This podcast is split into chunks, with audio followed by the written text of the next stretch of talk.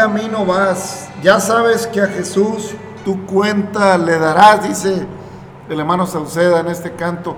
¿Por cuál camino vas? Bienvenida, bienvenido, amigo, amiga. Eh, pase Cristo, familia. Este es su podcast de la voz apostólica. Gracias por descargar estos podcasts. Gracias por, pues, por darnos la oportunidad de, compartir con usted. Eh, pues un poquito de la reflexión que podemos lograr a través de, su palabra, a través de eh, el canto que también escuchamos. Y bueno, gracias a Dios por la oportunidad de seguir reflexionando sobre su palabra, sobre su propuesta, sobre su misericordia y de la vida misma, hermano amigo. Bienvenido, gracias, gracias de veras por, pues por descargar este podcast páseselo a su amiga, a su amigo, a su hermano, hermano, a su familia. Sabemos que hay mucho que oír y mucho que ver, pero bueno, aquí en este podcast lo único que queremos es eh, motivar su vida a reflexionar sobre su relación con Dios, sea porque es una relación tradicional, por tradición, porque de lejos, o sea porque usted ha convertido su corazón y, afirme esa convicción, esa fe, o sea porque usted de plano, pues llegó a este podcast y empezó a escucharlo sin tener, eh, pues en realidad, una convicción de buscar algún, alguna eh, relación con Dios, simple y sencillamente por, eh, pues, por saber, por analizar lo que aquí hablamos, gracias. Ojalá y lo que aquí decimos le motive a preguntarse a dónde va su vida, por cuál camino va. Porque en, realidad, hermanos, aunque el canto es en el formato sencillo, muy, muy particular de los mexicanos, la música de acordeón, la música de cuerdas, la música norteña, bueno, es una pregunta que, que la Biblia formula porque ancho es el camino que conduce al mundo y su perdición y muchos los que van por él, dice la Biblia. Y angosto es el camino que conduce a Dios de la vida y a la vida eterna y muy pocos los que quieren ir por él. Y el Señor eh, lo declara, yo soy la puerta del redil, los que antes han venido de mí no son más que eh, salteadores. Yo soy la puerta y yo soy el buen pastor. Y el buen pastor su vida da por las ovejas. Aleluya. Entonces, hermano, amigo que me escuchas, ¿por cuál camino va tu vida? Y a lo mejor pudieras decir, no, pues es que la vida es una y se vive como cada quien la quiera vivir, de acuerdo a las oportunidades, hay que vivir.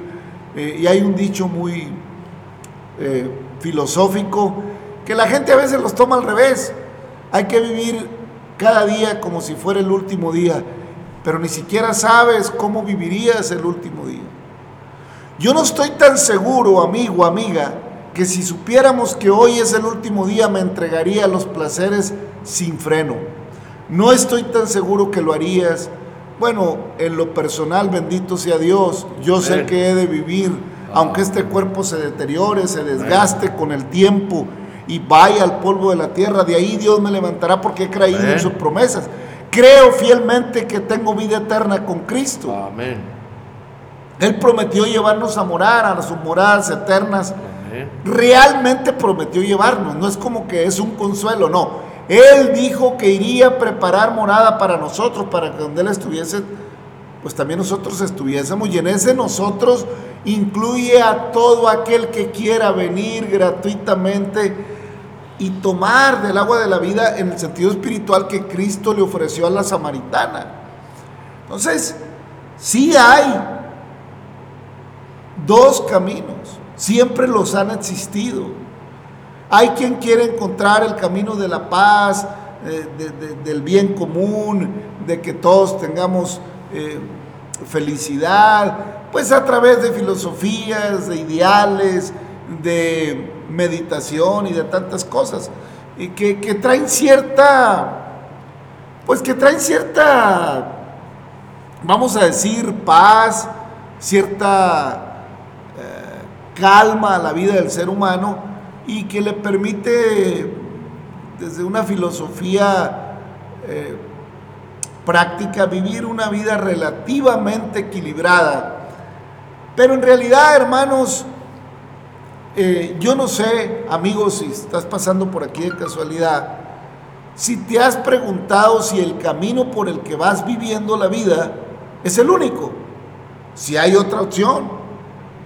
Cuando Jesús aparece en el escenario en el año cero y cuando Jesús inicia su ministerio, pues ya hay un mundo convulsivo, ya hay un mundo eh, lleno de problemas, ya está el imperio romano, eh, ahí en Jerusalén hay una problemática político-religiosa bastante fuerte, hay mucha injusticia, Israel ya tiene impuestos muy altos para ese tiempo, eh, hay escasez, hay una problemática realmente seria en Jerusalén cuando aparece, cuando irrumpe el Mesías, cuando irrumpe el enviado, cuando irrumpe ese Cordero de Dios que quita el pecado del mundo.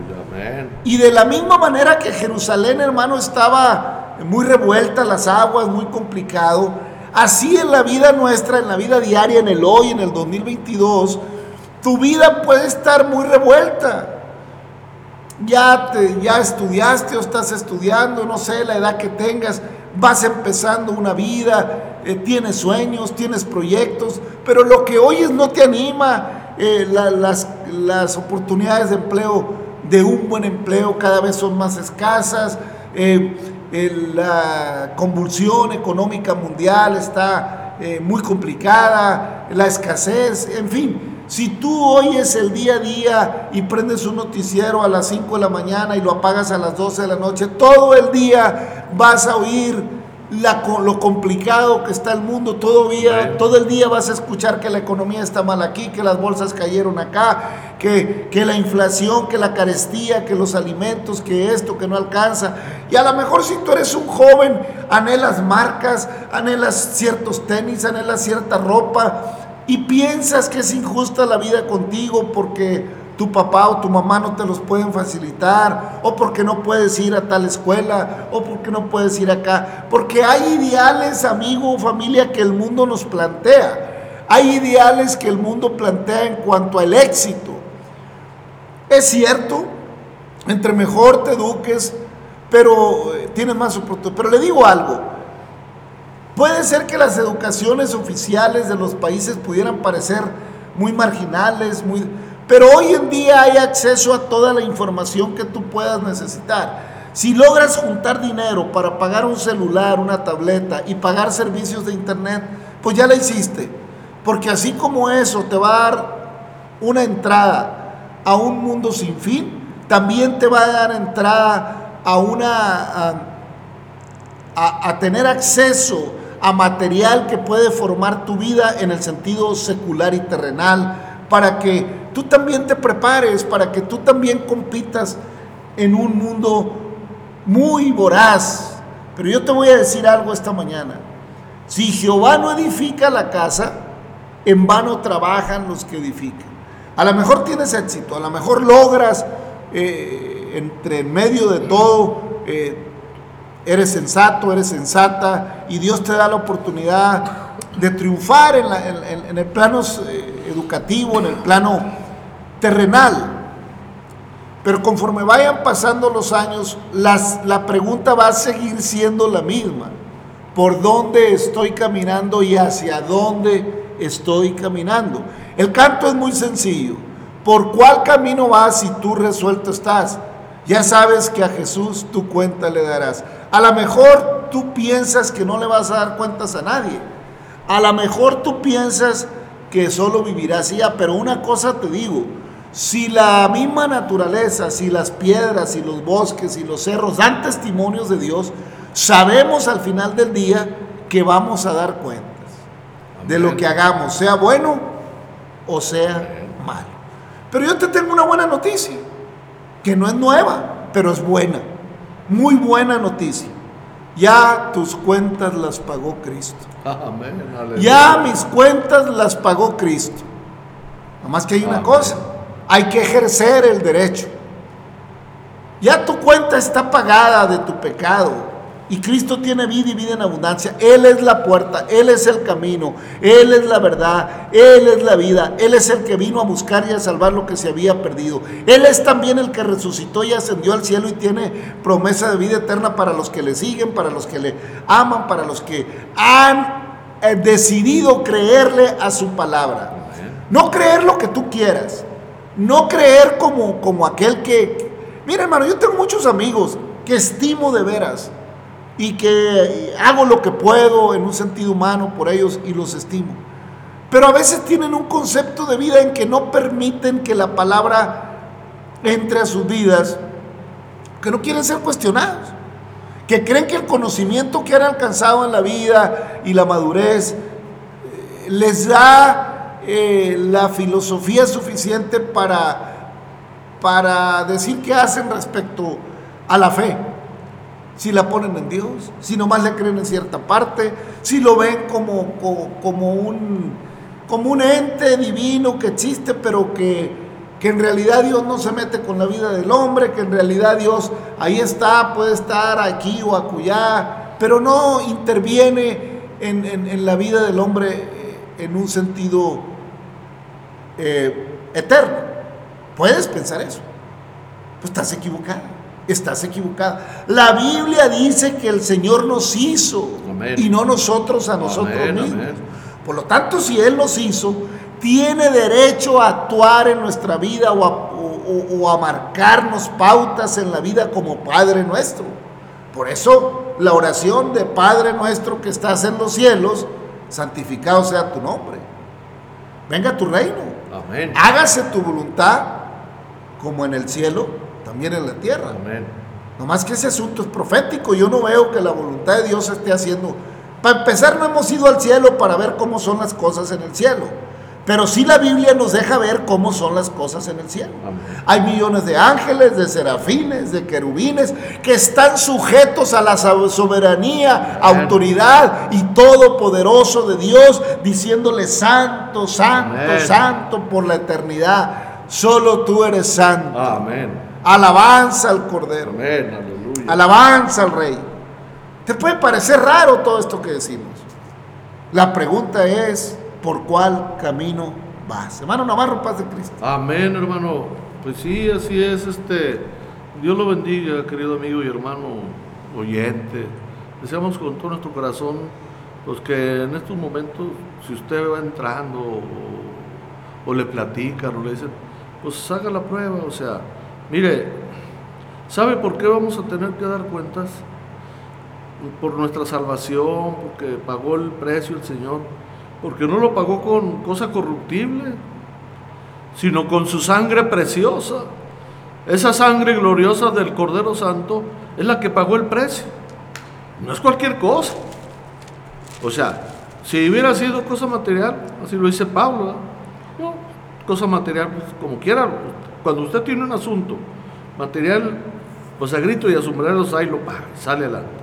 Y como dice el hermano, ya usted ya la hizo y piensa que ya no. La cuenta sigue con el, del ser humano con el Señor hasta el día que usted viene a las plantas de Cristo, se rinde a Él, le rinde obediencia, camina con Él mientras que Él viene y levanta su iglesia y que nosotros estemos preparados, ya conscientes de que el sacrificio que hizo el Señor con toda la humanidad, todo se pagó con sangre. Amén. Miren hermanos, el Evangelio según San Mateo capítulo 7, versículo 13 dice, entrad por la puerta estrecha, porque ancha es la puerta y espacioso el camino que lleva a la perdición y muchos son los que entran por ella, porque estrecha es la puerta y angosto el camino que lleva a la vida y pocos los que la hallan.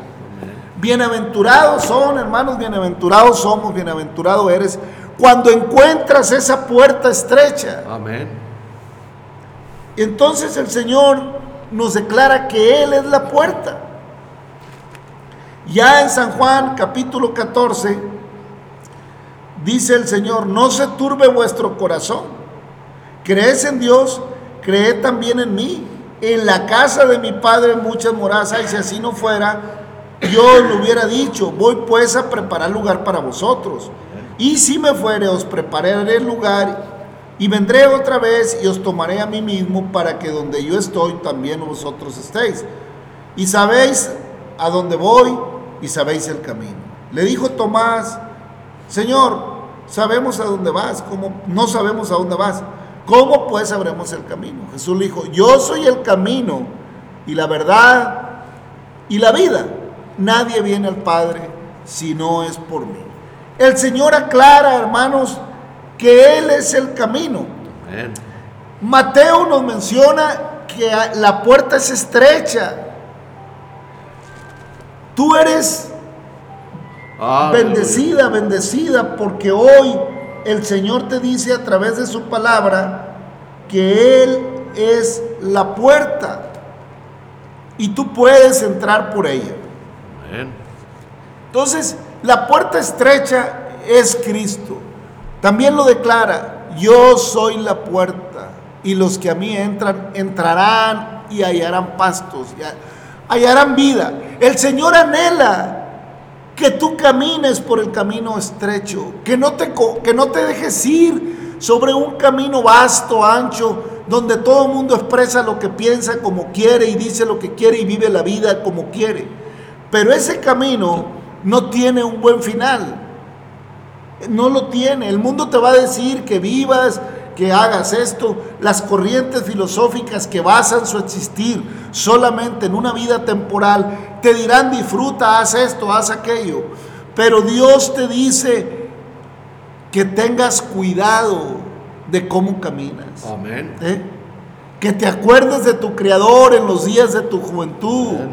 Para que cuando vengan días malos digas, no tengo en ellos en contentamiento. Dios te dice, venid a mí si estás trabajado, si estás cargado, mi carga es ligera y mi yugo es fácil de llevar. El Señor, a través de la palabra inspirada a sus apóstoles, nos deja preciosos consejos en las cartas de Pablo, en las cartas de Pedro, de Juan, de Santiago, de Judas, no el Iscariote. Eh, eh, eh, en el Apocalipsis hay señales para que nosotros seamos advertidos acerca de los malos tiempos y del camino ancho. El Señor nos invita a través de toda su palabra, desde Génesis hasta Apocalipsis, a recapacitar que somos criaturas de Dios, hechura suya, y que Él busca reconciliarnos a través de su Hijo amado, el Mesías enviado, con el Todopoderoso. Amén. Que Él es la manifestación de Dios en carne para reconciliar al hombre con Dios. Cristo es el enviado.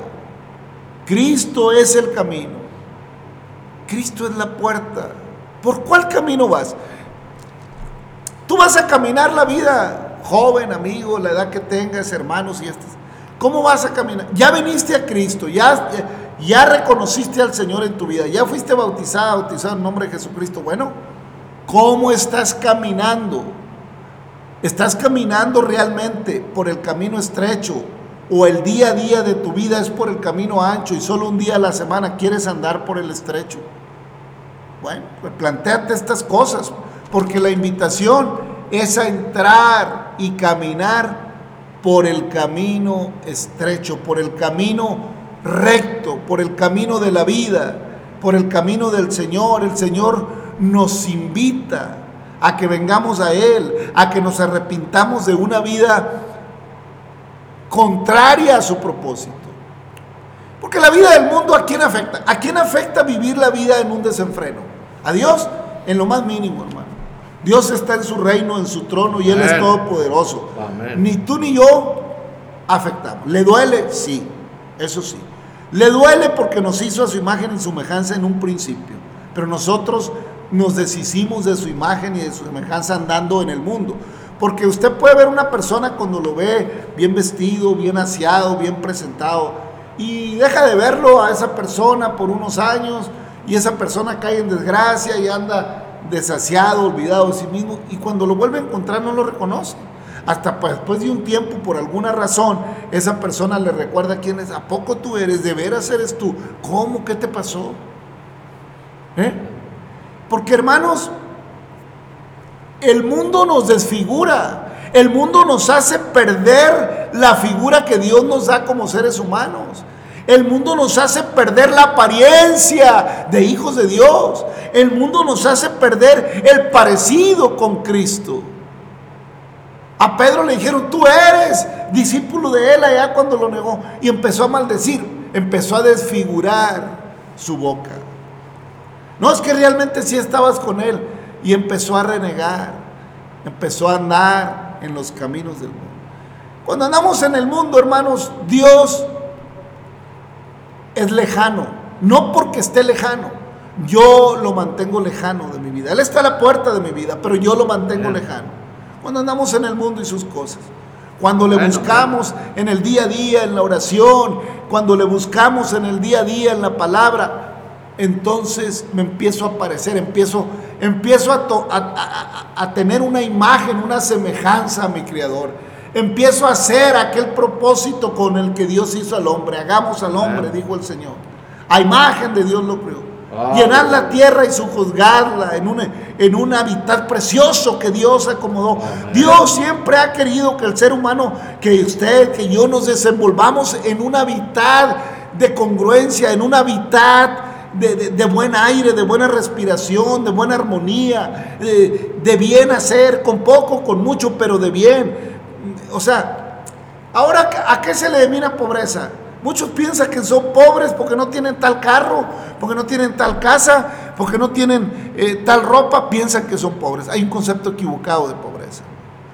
Pobre hermano es el que no tiene esperanza. Ese es un pobre. El que es pobre por dentro. El que piensa que si no tiene tal o cual cosa es pobre. Ese verdaderamente es pobre. Porque el Señor nos invita a decir que la, que la vida misma es más que el alimento. Entonces, es cierto, cuando hay una escasez de alimento, de vestido, entonces podemos decir que hay una pobreza. Pero aún en medio de esa pobreza terrenal, Dios provee a sus hijas, a sus hijos, Dios les manda así como las aves del cielo, sin juntar en graneros comen, como los lirios del campo que, no trabajan ni hilan, y ni Salomón se vistó con la gloria de ellos. Así es el Señor con los que le aman, con los que le buscan, con los que guardan sus mandamientos. Así es el Señor, le da su alimento. Y si la cosa se pone tan difícil que ya no hubiera más en esta vida. Promesa tenemos de Él, que aún en el polvo de la tierra, Él extenderá su mano para darnos vida juntamente con Él, hermano Navarro. Amén, hermano, así es. No, pues si simplemente vemos ahí también, hermano, lo, que le pasó a David, ¿verdad? Al rey David, cuando pecó con Betsabé, ¿verdad? Cómo estaba él ahí todo, pues, todo de su cuerpo, de su cara, de su cabello estaba ayunando para ver si el Señor dejaba vivir al niño. Y yo siempre he visto que yo no sé qué nos pone el Señor cuando llegamos a sus plantas y nos bautizamos y nos lava con su sangre preciosa y en el bautismo simbólicamente. Algo nos pone, no sé. Porque a mí me han preguntado muchos, oye, ¿qué te pasa? ¿Por qué? ¿Te ves diferente? ¿Ya no eres el mismo? Pues gloria a Dios. Pero porque mire, cuando hagamos el pecado, lo ve el pecado de forma, aunque ande usted muy bañado y aunque ande muy elegante.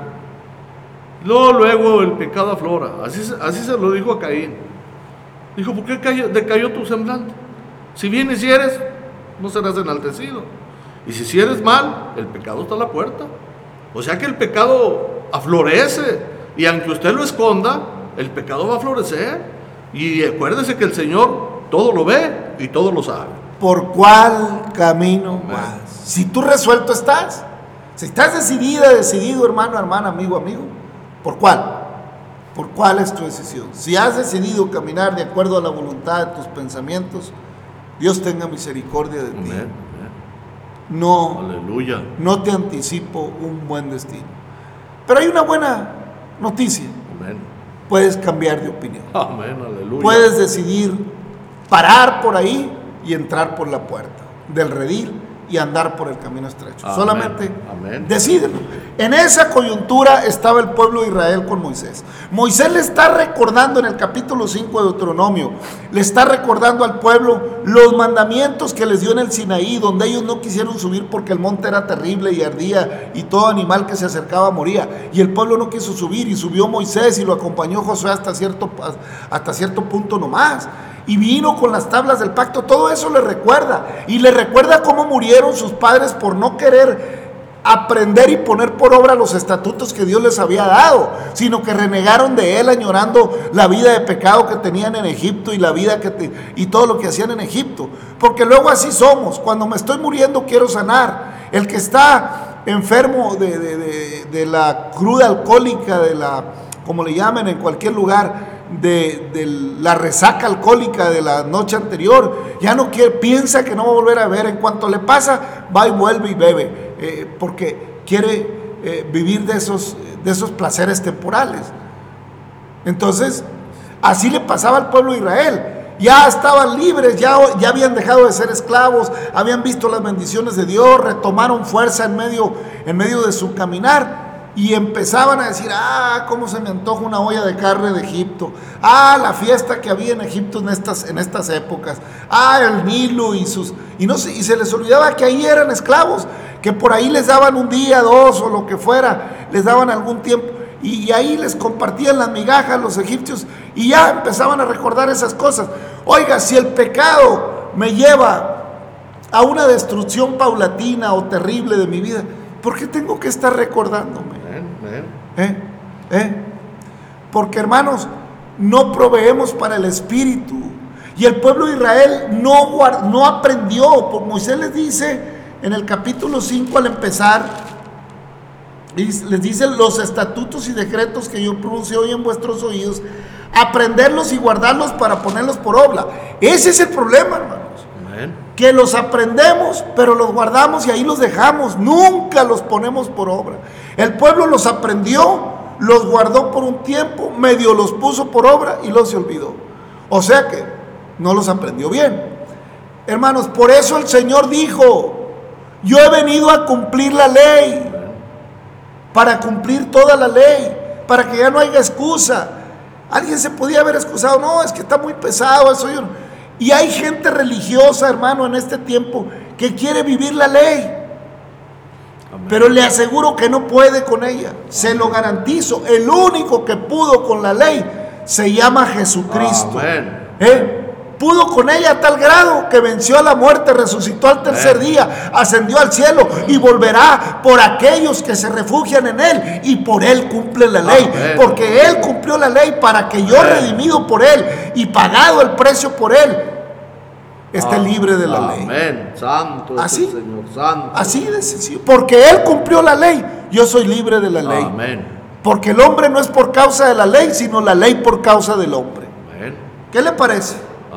Así de buenos Dios. Entonces le está recordando Moisés al pueblo y ya les da y le recuerda los diez mandamientos que ya los dijimos en el episodio anterior y en el versículo 23 del capítulo 5 le sigue diciendo y, aconteció que cuando vosotros oíste la voz en medio de las tinieblas y vistes al monte que ardía en fuego y viniste a mí, todos los príncipes de vuestras tribus y vuestros ancianos, y dijiste, he aquí Jehová nuestro Dios nos ha mostrado su gloria y su grandeza y hemos oído su voz en medio del fuego. Hoy hemos visto que Jehová habla al hombre y éste aún vive. Ahora pues, ¿por qué vamos a morir? Porque este gran fuego nos consumirá.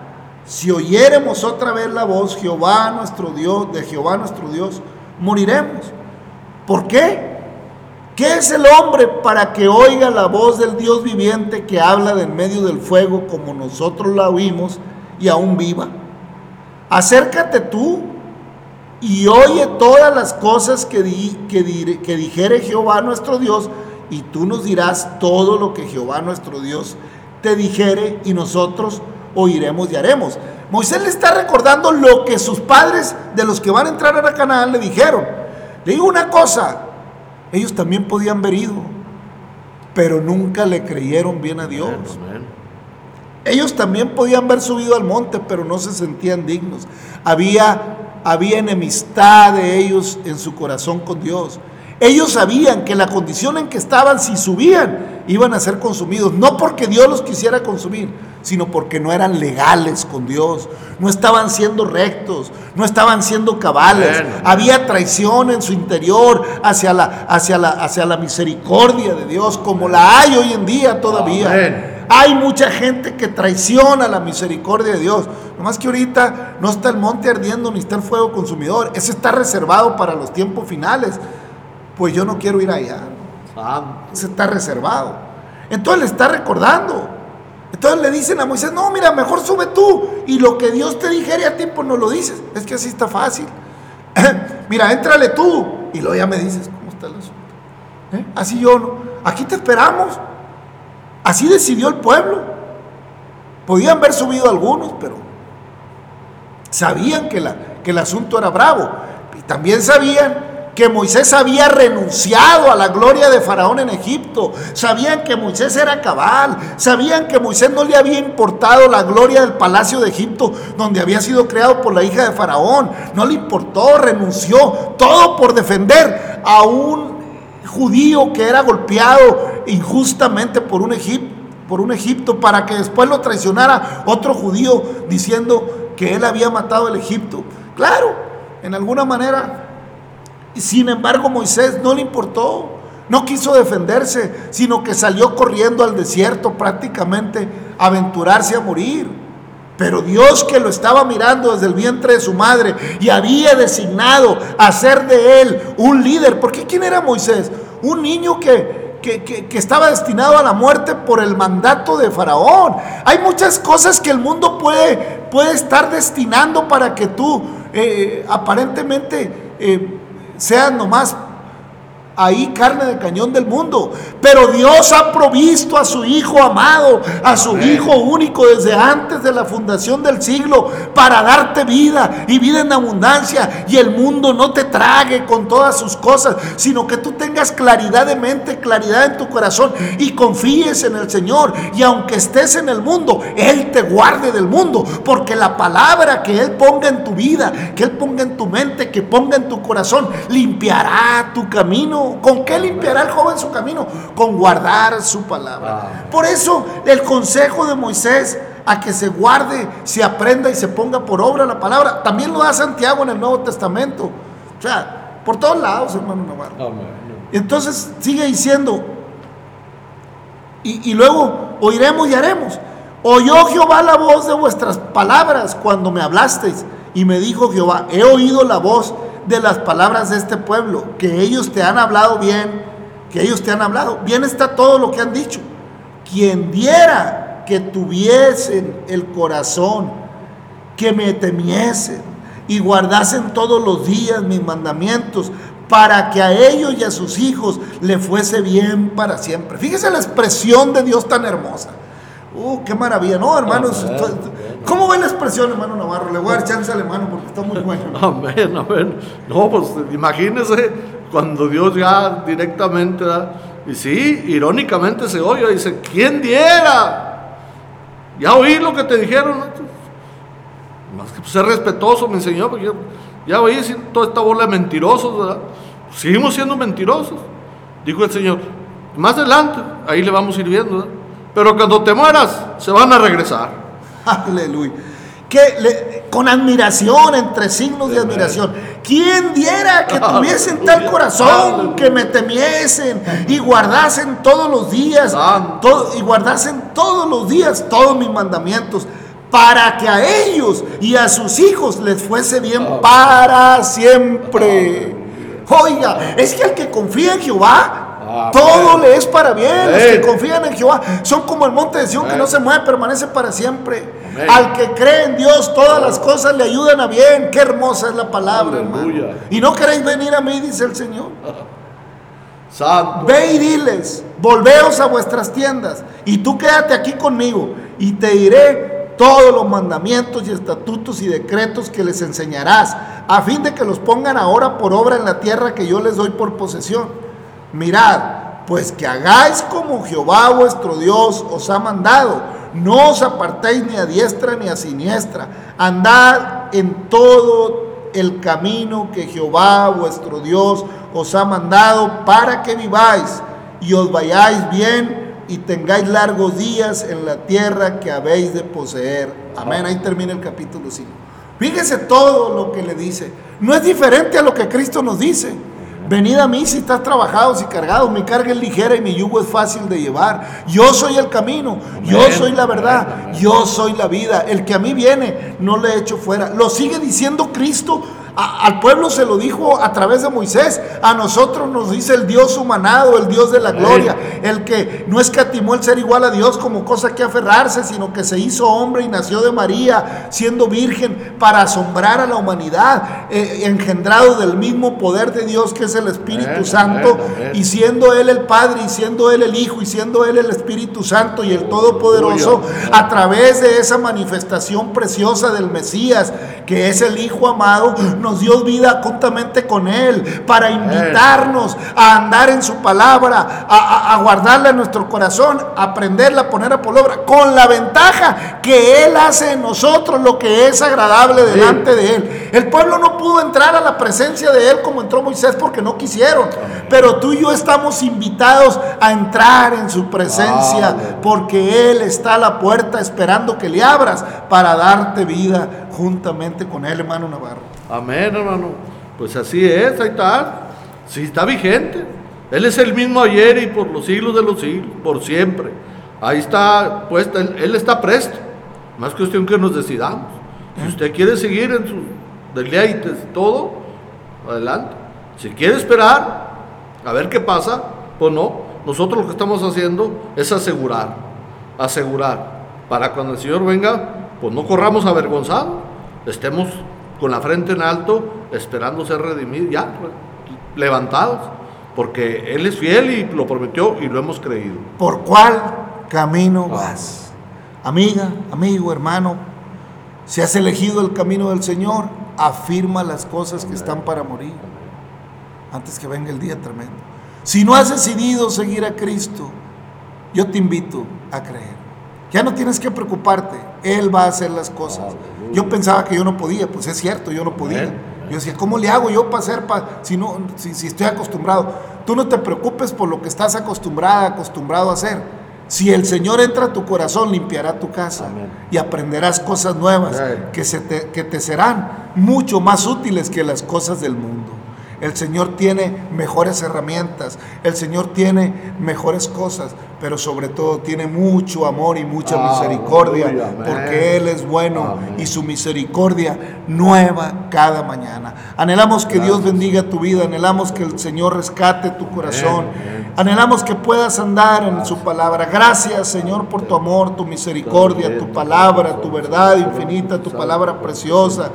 Permítenos seguir adelante, permítenos, Señor, ser útiles a tu, a tu espíritu. Bendice a nuestras amigas y amigos que descargan este podcast. Abrázalos, que tu palabra sea como lámpara que ilumine sus vidas, para que salgan de cualquier situación, para que sean librados de cualquier pensamiento de muerte. Cualquiera que esté pensando en el suicidio o lo que sea, cualquier joven que va desorientado sin saber a dónde, sepa que tú has venido para darle vida y vida en abundancia. Al anciano que, que que está cansado de la vida y que piensa que ya no hay esperanza, se dé cuenta que en ti, Señor, somos más que vencedores y que tú aumentas las fuerzas en la vejez como al búfalo. Gracias, Señor. Abraza, bendice, derrama bendición, obra misericordia. Tú eres nuestro refugio. Bendice a cada hermano, a cada amiga, a cada amigo, Señor, en el nombre de Jesucristo, a tu iglesia, a tu pueblo de Israel. Amigo, amiga, familia, gracias. Dios le bendiga. Hasta mañana.